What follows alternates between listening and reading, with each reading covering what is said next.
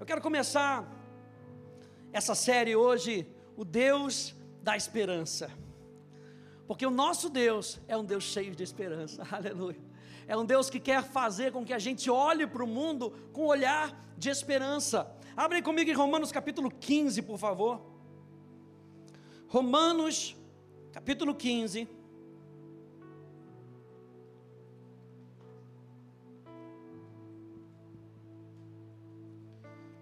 Quarta-feira também a gente começou uma série maravilhosa chamada Pecado e Redenção, falando da, do plano de redenção para as nossas vidas, o plano de redenção de Jesus para as nossas vidas. E fica mais uma vez aí o meu convite para você estar aqui com a gente no nosso encontro de meio de semana, quarta-feira, 19h30. Quem já achou Romanos, diga amém. Romanos capítulo 15 no verso 13, diz: E o Deus da esperança encha vocês de toda alegria e paz na fé que vocês têm, para que sejam ricos de esperança no poder do Espírito Santo. O Deus da esperança, diga: O meu Deus é um Deus de esperança. Você pode falar para uma pessoa que está do seu lado, diga: O meu Deus é um Deus de esperança. O Deus da esperança, numa outra versão, na versão, numa versão mais literal, diz: o Deus que produz esperança, o Deus que nos incentiva a vivermos com esperança. E eu sei que cada um de nós, a gente já experimentou momentos de dificuldade na vida, é ou não é? Ou é só pastor que passa por dificuldade na vida? Aleluia. Todos nós já passamos por dificuldade na vida. E nesses dias, gente, onde o mundo passa por uma crise, seria muito fácil nos sentirmos desgastados, puxados para baixo, puxados para baixo com fracasso batendo a nossa porta diariamente, nos sentindo decepcionados com pessoas. Porque essa é a estratégia do inferno. Tudo isso tem um objetivo, que é o inferno roubar a nossa esperança. E é por isso que o apóstolo Paulo, aqui em Romanos capítulo 15, fala para nós sermos cheios de esperança. E quando nós não somos cheios de esperança, a gente acaba falando frases, quem já se pegou falando frases, é, não tem mais saída.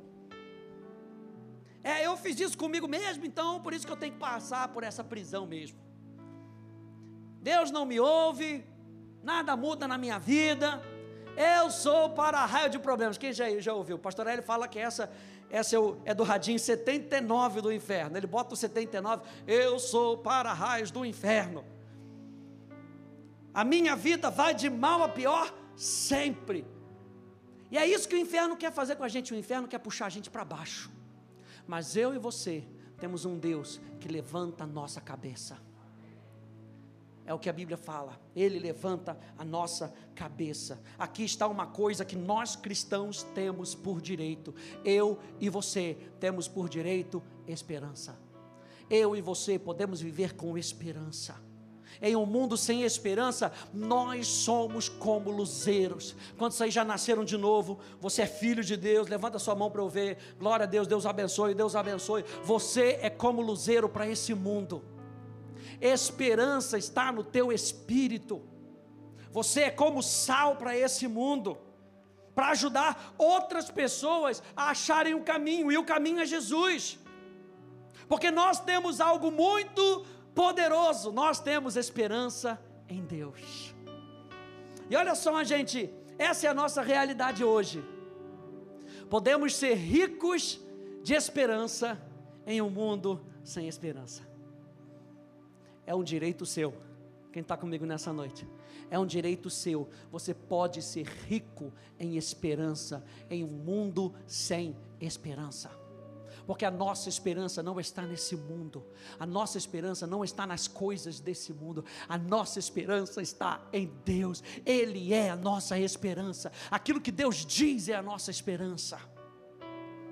Quando a gente se lança nesse relacionamento com Deus, e a gente começa a estudar a palavra de Deus, nós começamos a perceber que a esperança é algo muito poderoso.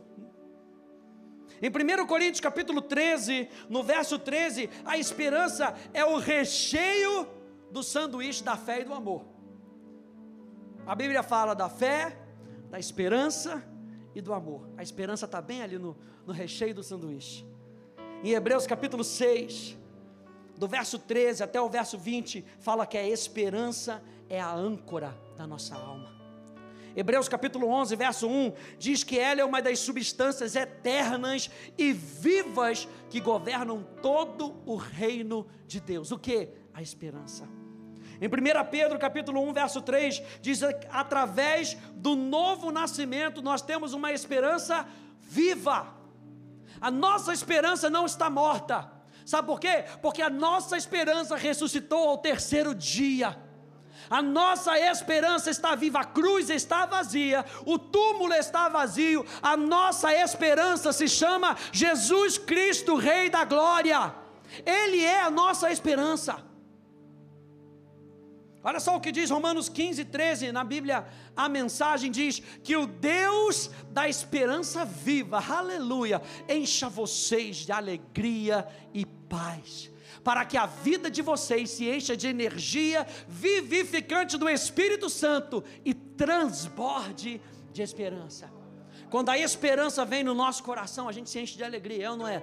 Alguém vira para você e fala: aquela causa que estava perdida, olha, tem jeito Vai me dizer que a alegria não brota no teu coração.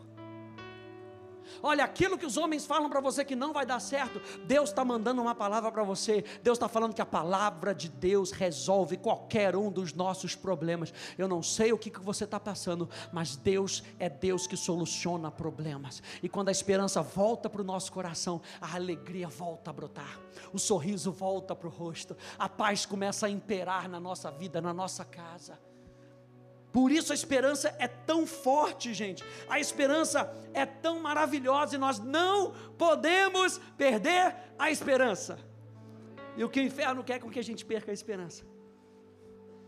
Pastor, a esperança é a última que morre. E quando morre, o que acontece? É isso que o inferno quer, gente. Com que a gente perca a esperança, o olhar de esperança. Eu e você podemos ser ricos de esperança. A palavra rico no grego periceu, significa superabundar em quantidade e em qualidade. O apóstolo Paulo está falando que a esperança que nós podemos ter pelo poder do Espírito Santo é uma rica esperança, é algo que é superabundante em quantidade e em qualidade. Não é qualquer tipo de esperança a palavra rico no grego significa ser em excesso, ser demasiado, exceder, ser o melhor, ser suficiente e disponível para ceder. Ou seja, a esperança, a riqueza da esperança que nós temos, não é só para nós. A riqueza da esperança que nós temos é suficiente e disponível para que a gente possa ceder para as outras pessoas. Ei, você não é apenas um depositório de esperança. Esperança flui através de você como um rio. Rios vão fluir do seu interior. Rios de esperança vão chegar na sua casa. Rios de esperança vão chegar na sua comunidade. Rios de esperança através de você. Você não é apenas um reservatório de esperança.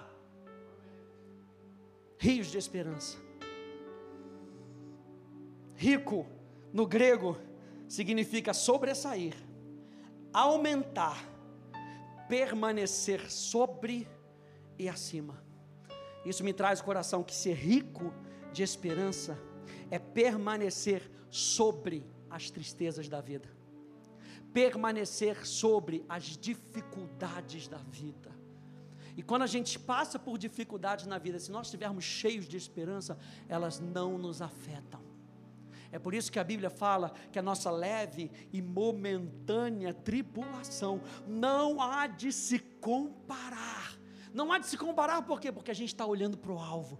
Enquanto a gente mantém os olhos naquele que começou a boa obra, nós não vamos perder a esperança. Enquanto nós continuarmos olhando para aquele que começou a boa obra, aquele que diz que a palavra de Deus não volta vazia, aquele que nos deu o Espírito Santo, nós não vamos perder a esperança. Ei, se Deus depositou algo na tua mão, gente, mantenha a esperança em alta sabendo que Ele te capacita a cumprir aquilo que Ele está te pedindo.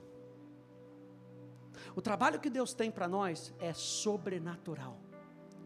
O trabalho que nós temos que fazer nessa cidade, juntamente com as outras igrejas, é sobrenatural. Não vai depender só da gente, vai depender da gente cheios do Espírito Santo vai depender de um povo cheio de esperança, trazendo luz para Ribeirão Preto, trazendo luz para a cidade onde você está, trazendo luz para o país onde você está. Ei, eu vim aqui para te animar nessa noite, para dizer que esperança não nasce das suas situações, esperança não nasce da sua cabeça, esperança nasce do seu coração, esperança nasce do teu espírito recriado. É lá que o Espírito Santo fala com você, e é lá que ele te coloca para cima. Se a gente for tentar buscar o significado de esperança nesse mundo, para o mundo, a palavra esperança, ela geralmente é usada de duas maneiras. Esperança é o desejo por algo bom no futuro. Diminui aqui para mim, que eu acho que pode ser isso que está dando microfonia. Esperança é o desejo por algo bom no futuro. Nada de errado. A criança diz: Eu espero que o papai chegue mais cedo para que eu possa brincar com ele. É uma esperança, ela não tem garantia nenhuma. Mas ela espera que o papai chegue mais cedo para que ela possa brincar. Esperança, número dois, é a base ou a razão para pensarmos que o nosso desejo se, se concretizará. Ou seja, a gente chama isso de pensamento positivo. Não, se eu ficar aqui e eu ficar pensando positivo, vai acontecer. É isso que o mundo pensa. Mas o pensamento bíblico, gente, vai além disso. Sim, nós podemos pensar positivo. Aliás, o povo o povo de Israel pereceu muito tempo no deserto, porque pensava e agia de maneira negativa, porque tinha uma mentalidade negativa. Eu e você podemos pensar de maneira positiva, sim, devemos desejar por algo bom no futuro, mas geralmente, quando expressamos esses pensamentos, acabamos por expressar incerteza ao invés de certeza. É como se estivéssemos dizendo: Eu não sei se vai acontecer, mas eu espero que sim. Sabe aquele dedo cruzado quando, quando o atacante está chegando lá perto do, do gol e a gente fica naquela. Levanta, do, levanta da cadeira e já, já, vai, já vai partir para a comemoração. Eu espero que ele acerte esse chute agora. É a última oportunidade. Enquanto isso, o crente do outro lado está falando: Eu espero que ele erre aquele chute no nome do Senhor. Aí vem, clama de lá, clama de cá. Um espera daqui, outro espera, dedo cruzado, patuar, dá três voltinhas, igual o pastor, aleluia e fica numa, numa, numa esperança carnal, numa, numa esperança que é baseada numa incerteza. Se ele fizer o gol é porque a minha esperança deu certo.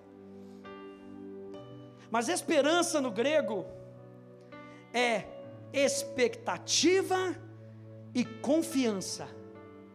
Ou seja, é antecipar com prazer. Esperança biblicamente falando, é a expectativa da certeza de algo que Deus disse que é algo bom no futuro. A nossa esperança não está baseado em nós mesmos, no que nós queremos. A nossa esperança está baseada no que Deus disse. E se Deus disse, é o que vale. Se Deus disse, é o que vale. Nós podemos até dizer que a esperança é a fé conjugada no futuro, e a fé é a esperança conjugada no presente. Vou dizer de novo: A esperança é a fé conjugada no futuro. E a fé é a esperança conjugada no presente. Ou seja, é a expectativa da certeza que nos faz agir na certeza daquilo que nós esperamos. Fé é a certeza de coisas que se esperam. Então, fé e esperança andam juntas.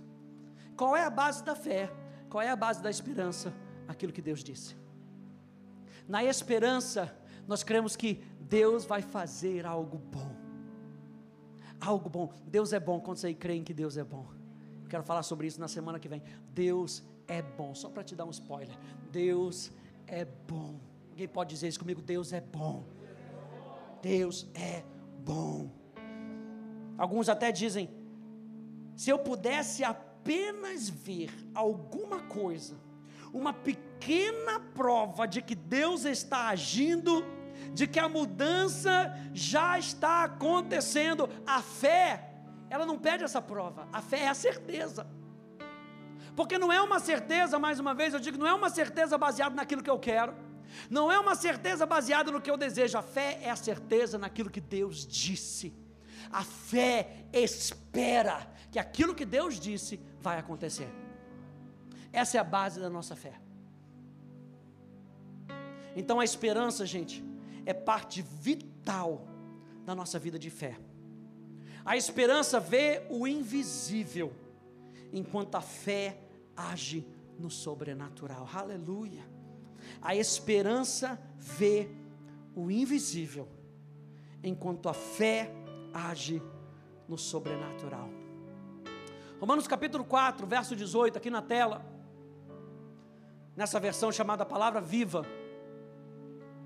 diz: mesmo quando não havia nenhuma razão para a esperança, falando de Abraão, quando ele não via nada no natural, Abraão continuou esperando, crendo.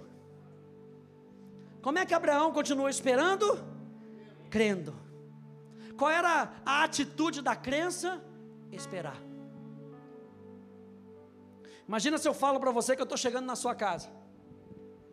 Estou a cinco minutos da sua casa. Agora começa. Arrumação para cá. O pastor está chegando. Aleluia. Arrumação para lá. Bota, bota, bota, bota a cama. Aleluia.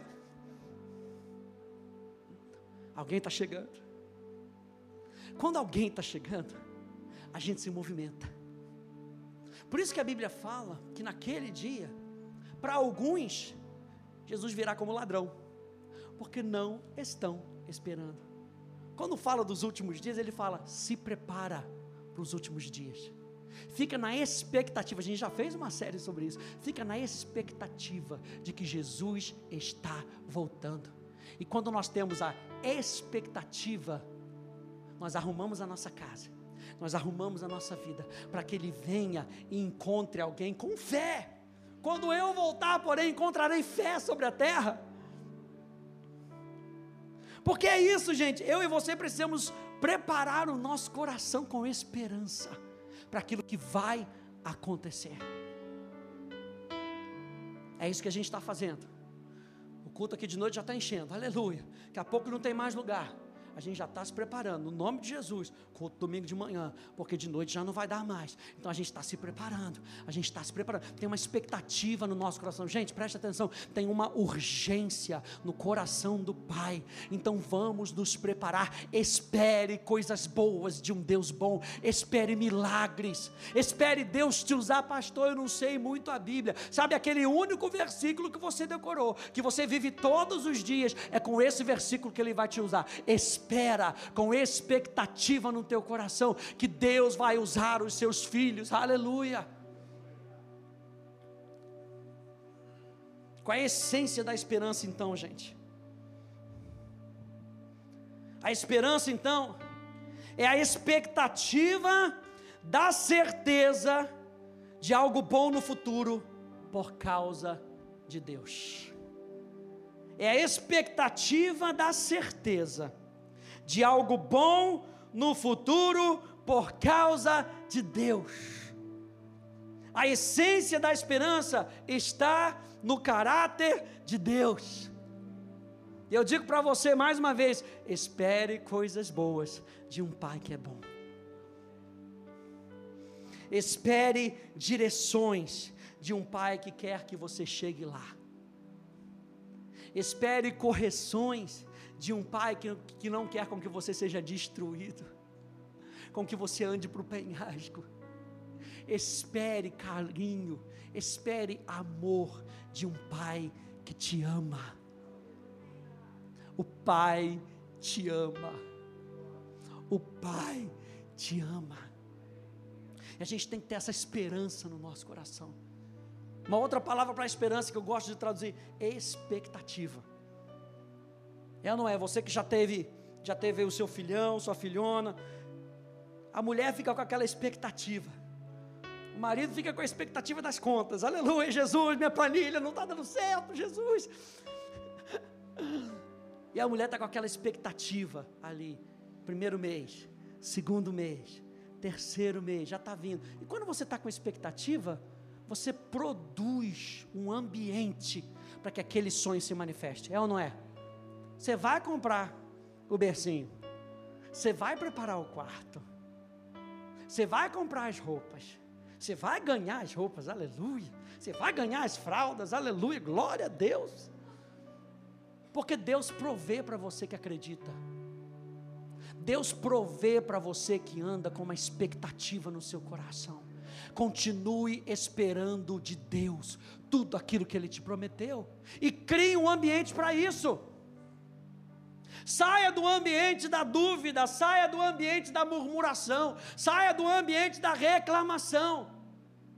Saia do ambiente da carne e vá para o ambiente da esperança. O ambiente da esperança é um ambiente da expectativa. O neném está chegando, contagem regressiva, aleluia. Tá, o sonho que Deus botou no teu coração está mais perto do que antes, aleluia. Acredita nisso, gente. A essência da esperança está no caráter de Deus. Olha só esses versos aqui. Vamos lembrar aqui de Romanos capítulo 15, verso 13, que a gente está lendo. O Deus da esperança, ou o Deus que produz, que incentiva a esperança, vos encha no poder do Espírito Santo. Romanos 4,18 na Bíblia, a mensagem: Abraão creu decidido a viver, não com base no que sabia que era incapaz de fazer. Quantos aí sabem? Sabe aquela quando você vai fazer um emprego? Você vai procurar um emprego e fala dos seus, seus pontos negativos, seus pontos positivos, e o pessoal quer que você diga lá os seus pontos negativos, o que, que você é incapaz de fazer. E muitas vezes nós temos mais consciência daquilo que nós somos incapazes de fazer do que aquilo que Deus pode fazer através de nós. Sara era estéril, era impossível para Sara ter filho, mas Deus deu uma palavra. Na situação natural era impossível o povo entrar na terra de Canaã. Tinha gigantes, tinha empecilhos, tinha dificuldades. E o povo chega diante deles, os espias chegam, voltam com uma informação triste, é, não dá. Não dá, não dá para acontecer. Por quê? Porque à vista deles, nós somos como gafanhotos. Não tem uma menção na Bíblia dizendo que aqueles homens disseram isso deles. Eles se viam assim. Foi necessário dois homens, Josué e Calebre, para botar um basta naquela história. Para dizer, ei, ei, ei, vamos acreditar naquilo que Deus disse. Subamos e possuamos a terra que Deus nos deu. Ei, se junta com pessoas que vão dizer para você: vamos possuir aquilo que Deus está nos dando.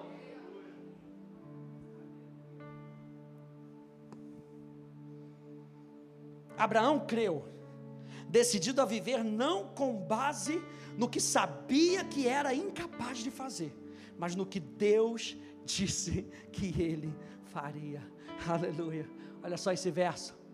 1 Timóteo 6,17 exorta os ricos do presente século que não sejam orgulhosos, nem depositem a sua esperança na instabilidade da riqueza, mas em Deus, que tudo nos proporciona ricamente para o nosso aprazimento, para o nosso prazer, para que você viva uma vida boa, santa, justa e piedosa. O que, que ele está falando? Ele não está falando que o problema era ter riqueza. O problema era a riqueza dominar aqueles homens. Era aqueles homens colocarem a sua expectativa na riqueza. Timóteo está falando isso. É, Paulo está falando isso para Timóteo. Salmo 27, 14. Espera. E mantenha a esperança e a expectativa no Senhor. Seja bravo. Seja corajoso e permita que o seu coração seja forte e paciente. Sim, espera e mantenha a esperança e a expectativa em quem? No Senhor. Salmo 146, verso 5. Bem-aventurado aquele que tem o Deus de Jacó por seu auxílio, cuja esperança está no Senhor o seu Deus. Bem-aventurado, feliz, alegre. Lembra que nós começamos lendo que a esperança vai produzir em nós alegria. A palavra bem-aventurado aqui está querendo dizer isso: alegre, em paz. Bem-aventurado, abençoado, cheio da bênção do Senhor. É aquele cuja esperança está no Senhor, o seu Deus. Deus é a essência da esperança. E Deus é a concretização dela. Deus é a essência da nossa esperança e a concretização dela. Por isso nós, se nós perdermos essa essência, gente, se nós perdermos a essência de que Deus é a fonte da nossa esperança, se nós perdermos a essência de que tudo começa com Deus, olha só o que, que diz Jeremias, capítulo 17. Diz: O Senhor diz: Maldito é o homem que confia nas suas próprias forças e na capacidade humana. Maldito é o homem que confia no homem. Não está falando, tipo, você vai pegar, vai chegar lá e falar, irmão, você pode ir lá em casa? Não, eu posso ir. Poxa, irmão, confiei no irmão. Bem que a Bíblia diz: Maldito é o homem que confia no homem. Só pode confiar em Deus. Não é isso que o versículo está querendo dizer. Ele está querendo dizer: Maldito é o homem que confia nas suas próprias forças e na sua própria capacidade humana. Porque a nossa capacidade humana é limitada. E quando nós fazemos isso, diz a palavra, afastando o seu coração do Senhor. Deus deu essa palavra para o povo através de Jeremias, e olha só qual foi a resposta do povo. Pouco mais para frente, capítulo 18, verso 12, na Bíblia Viva diz: Mas eles responderam: Não perca seu tempo pedindo para mudarmos nossa maneira de viver. Não há esperança, diz ao meio da revista atualizada. Não queremos viver sob as ordens de Deus preferimos continuar desobedecendo e fazendo o que o nosso próprio coração deseja. É isso o que Jeremias capítulo 17 está querendo trazer. Maldito é o homem que confia na sua própria força, se afastando de Deus. Verso 6 do capítulo 17, voltando aí um pouquinho, diz: Esse homem que confia na sua própria habilidade, esse homem que confia na sua própria força será como uma pequena árvore seca no meio do deserto. A sua vida será como o sertão de Judá, seco e salgado. Uma terra onde ninguém é capaz de viver. A verdadeira felicidade passa sempre muito longe dele, por quê? Porque a expectativa dele não está em Deus a expectativa dele está em si mesmo, em ele cumprir os seus desejos. Pastor, tem, Pastor Ele tem pregado aqui uma série maravilhosa sobre tornando sonhos em realidade. E como nós precisamos seguir os sonhos de Deus para a nossa vida. E a gente se permitir ser fábrica dos sonhos de Deus. Diga, eu sou uma fábrica dos sonhos de Deus.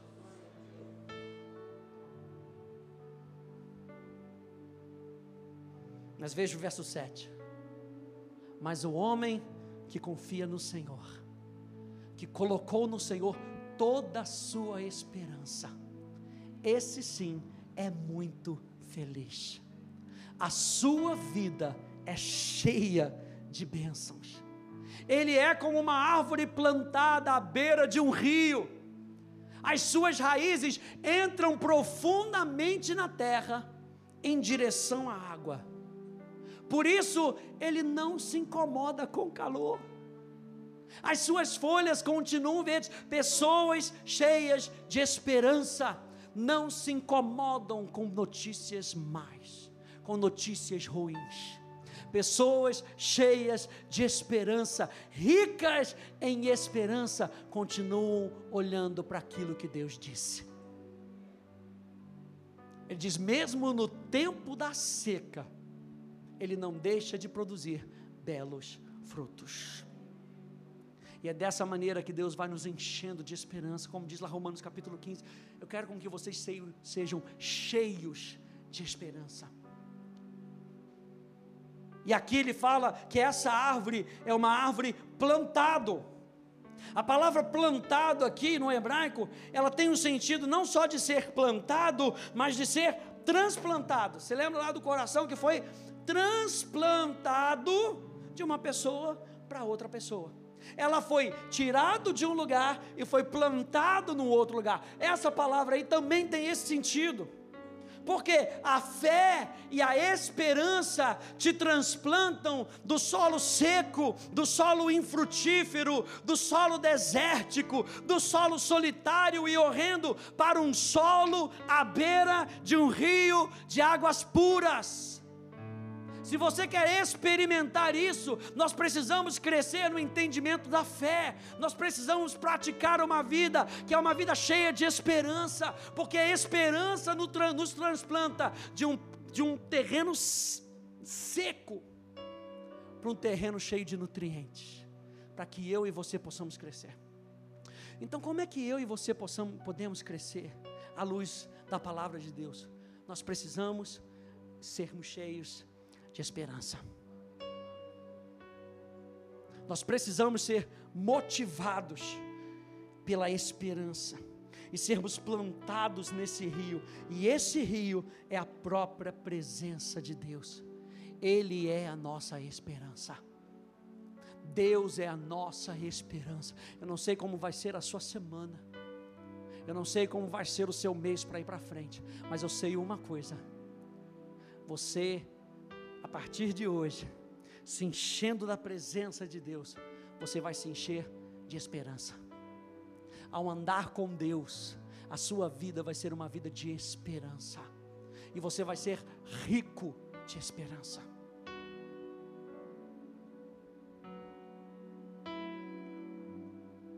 Eu quero terminar com uma frase de David Wilkerson, na sua pregação, O Deus da Esperança falando daqueles que depositam a sua esperança em Deus. Olha só comigo na tela. Ele diz assim: Eles aprenderam o segredo de ter suas raízes no rio de Deus. Se você estiver enraizado no rio, você não precisa de avivamento, você não precisa de chuvas de bênção, você não precisa de um derramar especial. Você não precisa de uma enchente repentina de vitória. E tem gente que busca de campanha em campanha, porque tudo que ela está querendo é esperança. É esperança de que algo bom vai acontecer. E o depósito está na campanha, não está em Deus. E David Wilkerson está querendo trazer isso. Quando você estiver no rio de Deus, você não precisa desses artifícios. Ele continua dizendo: e pelo simples fato de aproveitar do fluir constante das águas vivas, você não passa, você não passa constantemente do poço seco para a benção, porque tem gente que fica nisso, né? Do poço seco para a benção, depois volta para o seco, depois volta para a benção. Quando nós estamos no rio de Deus, a gente não fica passando disso, dos baixos para os altos lugares, do esfriamento para o avivamento. A fome espiritual não te toca. o calor escaldante da apostasia não te perturba. Você está tirando água do rio da vida de Deus. Gente, Ele é a nossa fonte, Ele é a nossa esperança, Ele é a nossa vida. Essa semana, medita na palavra de Deus, deixa Deus falar com você, e quando Deus falar com você, você vai ver que a esperança brota a alegria volta, a paz é abundante, porque a nossa esperança não está nas coisas do nosso redor, a nossa esperança está em Deus, que supre cada uma das nossas necessidades, a nossa esperança está em Deus, que olha para o justo, a nossa esperança está em Deus, que tem planos bons para nós, a nossa esperança está num Deus que tem um futuro para nós. Deus se importa com você. Deus se importa com você. Fique de pé comigo, por favor.